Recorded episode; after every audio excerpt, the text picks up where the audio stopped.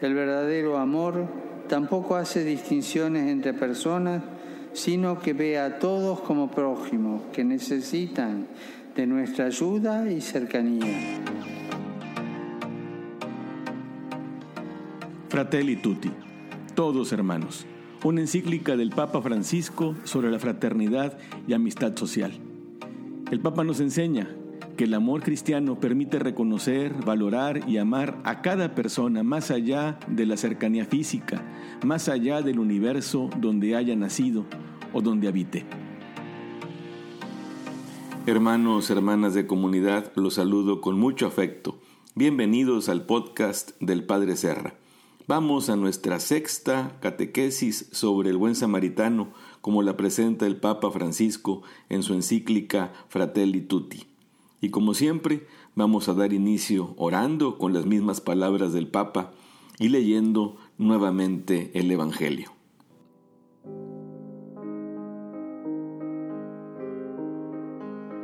Señor y Padre de la humanidad, que creaste a todos los seres humanos con la misma dignidad, infunde en nuestros corazones un espíritu fraternal.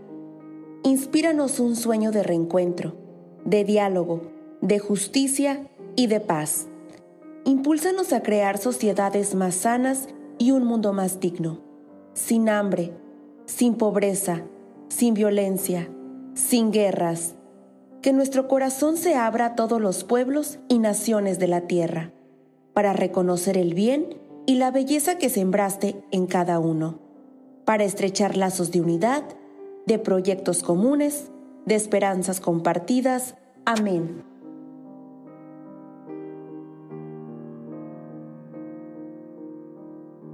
Del Santo Evangelio según San Lucas. Un maestro de la ley se levantó y le preguntó a Jesús para ponerlo a prueba. Maestro, ¿qué debo hacer para heredar la vida eterna?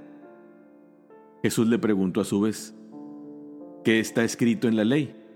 ¿Qué lees en ella? Él le respondió, Amarás al Señor tu Dios con todo tu corazón, con toda tu alma, con todas tus fuerzas y con toda tu mente, y al prójimo como a ti mismo. Entonces Jesús le dijo, Has respondido bien, pero ahora practícalo y vivirás.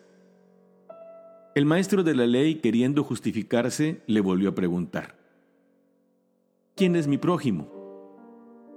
Jesús tomó la palabra y dijo, Un hombre bajaba de Jerusalén a Jericó y cayó en manos de unos ladrones, quienes después de despojarlo de todo y herirlo, se fueron, dejándolo medio muerto. Por casualidad, un sacerdote bajaba por el mismo camino. Lo vio, dio un rodeo y pasó de largo.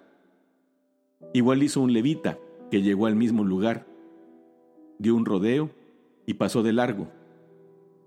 En cambio, un samaritano que iba de viaje Llegó a donde estaba el hombre herido y al verlo se conmovió profundamente.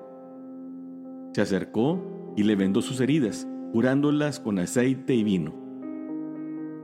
Después lo cargó sobre su propia cabalgadura, lo llevó a un albergue y se quedó cuidándolo. A la mañana siguiente le dio al dueño del albergue dos monedas de plata y le dijo, Cuídalo, y si gastas de más, te lo pagaré a mi regreso. ¿Cuál de estos tres te parece que se comportó como prójimo del hombre que cayó en manos de los ladrones? El maestro de la ley respondió, el que lo trató con misericordia. Entonces Jesús le dijo, tienes que ir y hacer tú lo mismo. Palabra del Señor. Hermanos, hermanas, nunca hay que cansarnos de orar ni de escuchar una y otra vez el Evangelio. Siempre vamos a encontrar alguna enseñanza nueva. A esta sección, dentro del capítulo 2 de la encíclica Fratelli Tutti, el Papa la llama El prójimo sin fronteras y va de los números 80 a 83 y hace resaltar la pregunta que hace el maestro de la ley a Jesús para eh, ponerlo a prueba. ¿Quién es mi prójimo? ¿A quién tengo que amar junto con Dios? Y es una, es una pregunta muy, muy pertinente. Y Jesús, con ocasión de esa pregunta, es que responde eh, con la parábola del buen samaritano. Y es que en el contexto religioso de Jesús, en el contexto también incluso pues político, la palabra prójimo tenía una, una connotación muy específica. Y yo creo que incluso en español a nosotros nos puede sonar familiar. ¿Quién es mi prójimo? El que está próximo, el que me es cercano. Ese es mi prójimo. Entonces, tendría que entender que a quien tengo que ayudar es al que está cerca de mí, el que está a la mano. Sin embargo, esto no se refiere solamente a una cuestión de cercanía, por así decirlo, geográfica o física, sino que se entendía que la ayuda debía dirigirse en primer lugar al que pertenece al propio grupo, al que es como yo, al de al que tiene mi misma raza, al que profesa la misma fe, al que comparte la misma ideología, el que tiene el mismo carácter, mi grupo de referencia, del que yo me siento pertenecido. Los samaritanos no eran prójimos, porque eh, los samaritanos eran considerados seres despreciables, impuros, y ellos no estaban incluidos dentro de los seres cercanos a quien se debía ayudar.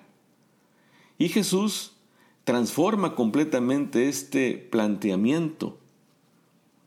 No nos invita a preguntarnos quiénes son los que están cerca de nosotros, sino que el Señor nos invita a volvernos a nosotros cercanos, prójimos. Y eso es un cambio de perspectiva.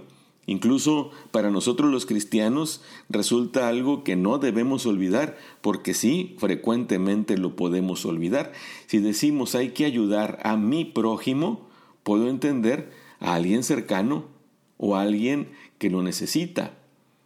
En cambio, Jesús trastoca esa, esa, esa mentalidad y no nos llama a que nosotros simplemente busquemos a alguien que esté cercano, sino que nosotros nos hagamos cercanos, que nosotros nos hagamos prójimos. La propuesta es la de hacerse presentes ante el que necesita ayuda, sin importar si es parte del círculo propio al que pertenezcamos. Aquí el Papa nos hace ver que sí se resaltan varias cosas. El que estaba caído era un judío, es decir, pertenecía al pueblo de Israel, vivía en Judea, por eso se llama judío. En cambio, el que pasa por el camino y se detiene es un samaritano, es decir, alguien que vive en Samaria, alguien que es que no es del pueblo del que está caído, y él es el que se hace prójimo, no sus paisanos, no los de su raza, no los de su religión, no los que tendrían que haberse considerado como prójimos, sino alguien que no es prójimo. Y esto hace que la perspectiva cambie completamente. En este caso, dice el Papa, el samaritano fue quien se hizo prójimo del judío herido. Para volverse cercano y presente, este hombre tuvo que dejar a un lado todas las barreras culturales e históricas. La conclusión de Jesús es un pedido que hace el maestro de la ley. Identifícate tú con el samaritano. Sé tú un samaritano. Esta expresión o esta manera de dirigirse al, al maestro de la ley era inadmisible. No podía concebirse que un maestro de la ley tuviera como ejemplo a seguir un samaritano, un ser despreciable e impuro. Jesús en el, en el versículo 37 de nuestra parábola, dice, tienes que ir y hacer tú lo mismo. Es decir, tú tienes que dejar toda diferencia a un lado y ante el sufrimiento te tienes que hacer cercano a quien a cualquiera, a quien lo necesite, aunque no sea como tú. Entonces, ya no digo que tengo prójimos a quienes debo ayudar, sino que me siento llamado a volverme yo un prójimo de los otros, mucho más allá de las barreras ideológicas, políticas o incluso, como en el caso también del Evangelio que estamos meditando, superando las, las barreras religiosas. El problema que Jesús destaca es a propósito. El hombre herido, decíamos, era un judío, habitante de Judea, mientras que el que se detuvo y lo auxilió era un samaritano, es decir, un habitante de Samaria. Este detalle tiene una importancia excepcional para reflexionar sobre el amor que se abre a todos. Los samaritanos habitaban una región que había sido contagiada por ritos paganos, y para los judíos eso convertía a los, eh, a los samaritanos en seres impuros, detestables e incluso peligrosos. El Papa nos eh, enseña que hay un texto antiguo, judío, que se refiere a Samaria en términos muy despectivos. Dicen de Samaria que ni siquiera es una nación. Y agrega, es el pueblo necio que reside en Siquén. Hay otra, hay otra eh, escena en el Evangelio que nosotros recordamos en el capítulo 4 del Evangelio de San Juan recordamos cómo Jesús entra en diálogo, ¿se acuerdan? En el brocal del paso, del pozo, con una samaritana.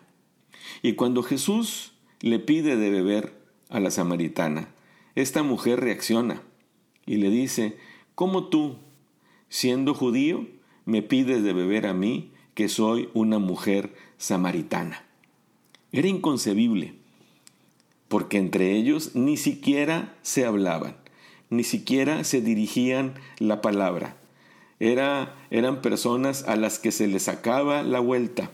Y yo me imagino cómo los judíos eh, enseñaban eh, desde chiquitos a sus hijos a no tener ningún contacto con samaritanos porque son malos, porque hacen cosas que no están bien, porque tienen una religión que aunque se parece a la nuestra, está contaminada por cuestiones idolátricas. Es gente con la que uno no trata. Por eso a la samaritana le llamó tanto la atención que Jesús se hubiera dirigido a ella y que además hubieran tenido esta larga, larga y bonita eh, conversación que le cambió la vida a esta mujer. ¿Se fijan cómo Jesús mismo va más allá de las barreras ideológicas, de las barreras culturales, de las barreras étnicas que muchas veces nosotros nos imponemos los seres humanos? ¿Se fijan cómo llegamos nosotros también, algunos grupos, a despreciarlos? Ahora decimos a discriminarlos y nos eh, convertimos en intolerantes ante quien piensa distinto de mí. ¿Cómo Jesús va a ponerle como ejemplo al maestro de la ley, y a todos quienes eh, escuchamos el Evangelio a una persona que de por sí es despreciable y que sin embargo se hace prójimo del que lo necesita. Yo no sé, yo me imagino que pudiéramos nosotros pensar en algunos sectores de nuestra sociedad, por ejemplo, los halcones, los guachicoleros, a los que nosotros pues despreciamos, a los que nosotros eh, tenemos por gente mala, y así les decimos, los malos. Yo creo que así era más o menos la mentalidad. A ellos nosotros les sacamos la vuelta, les tenemos miedo, no queremos acercarnos. Y es como si a nosotros, que nos consideramos gente civilizada, gente de bien, gente de Dios, viniera Jesús y nos dijera, tú tienes que ser como uno de ellos. Claro, no en las conductas, sino en los posibles gestos que pudieran tener respecto a hacerse prójimos de los demás. Incluso también hay un pasaje en el Evangelio de San Juan, Jesús está en controversia con los judíos y los judíos le dicen a Jesús insultándolo. Los judíos le respondieron, ¿acaso no tenemos razón al decir que eres un samaritano y que estás poseído por un demonio? Eso está en el Evangelio de San Juan, en el capítulo 8, verso 48. Fíjense cómo los judíos ponen en equivalencia a un endemoniado con un samaritano. A Jesús lo quieren insultar, le quieren dar eh, una, una caracterización de lo más denigrante. Por eso lo llaman endemoniado y samaritano. Por lo tanto, este encuentro misericordioso entre un samaritano y un judío es una potente interpelación, dice el Papa Francisco. Y sí lo es. Ojalá nosotros podamos percibir la fuerza de esta, de esta interpelación que toca directamente a nuestra conciencia. Es una interpelación que desmiente toda manipulación ideológica y nos invita a que, a que ampliemos nuestro círculo, que no nos quedemos solamente con los que nos están cerca geográfica, físicamente o que son como nosotros. Es una interpelación para que demos a nuestra capacidad de amar una dimensión universal, que sea capaz de traspasar todos los prejuicios, que sea capaz de traspasar todas las barreras históricas o culturales y que deje a un lado todos los intereses mezquinos. A veces ayudamos, como decíamos también en la otra catequesis, a veces ayudamos solo para tener nosotros también un beneficio. Llegamos a tener intereses mezquinos. Lo que hizo el samaritano fue ayudar sin ningún interés y fue el capaz de inclinarse ante quien sufre, haciendo un lado todos estos prejuicios. Era perfectamente comprensible, según la mentalidad judía, a que si pasaba el samaritano junto al judío herido, hubiera dicho, qué bueno que lo asaltaron, para que se le quite, a ver quién lo ayuda. Y que hubiera dicho el samaritano, eh, este judío es parte de un pueblo que me desprecia a mí que me discrimina, que tiene un concepto negativo de mí, que enseñan a sus hijos que soy una persona mala. Por lo tanto, yo no lo ayudo. Y sin embargo, este samaritano es capaz de despojarse de esos prejuicios culturales, étnicos y religiosos e inclinarse y hacerse prójimo. Jesús le pregunta al maestro de la ley, ¿cuál de estos tres crees tú que se hizo prójimo del que estaba herido? Y el maestro de la ley le responde, el samaritano, el último, ve y haz tú lo mismo. Es una interpelación que nos hace también a nosotros cuando tratamos de hacer el bien y de buscar ayudar a los demás. Pues les agradezco mucho su atención eh, compartan esta catequesis, puede ser útil para otras personas, para otras comunidades. Recuerden que en la descripción de este podcast están las preguntas que pueden servir para la reflexión personal y también comunitaria. Que Dios nos bendiga a todos y concluimos nuevamente con la oración escrita por el Papa.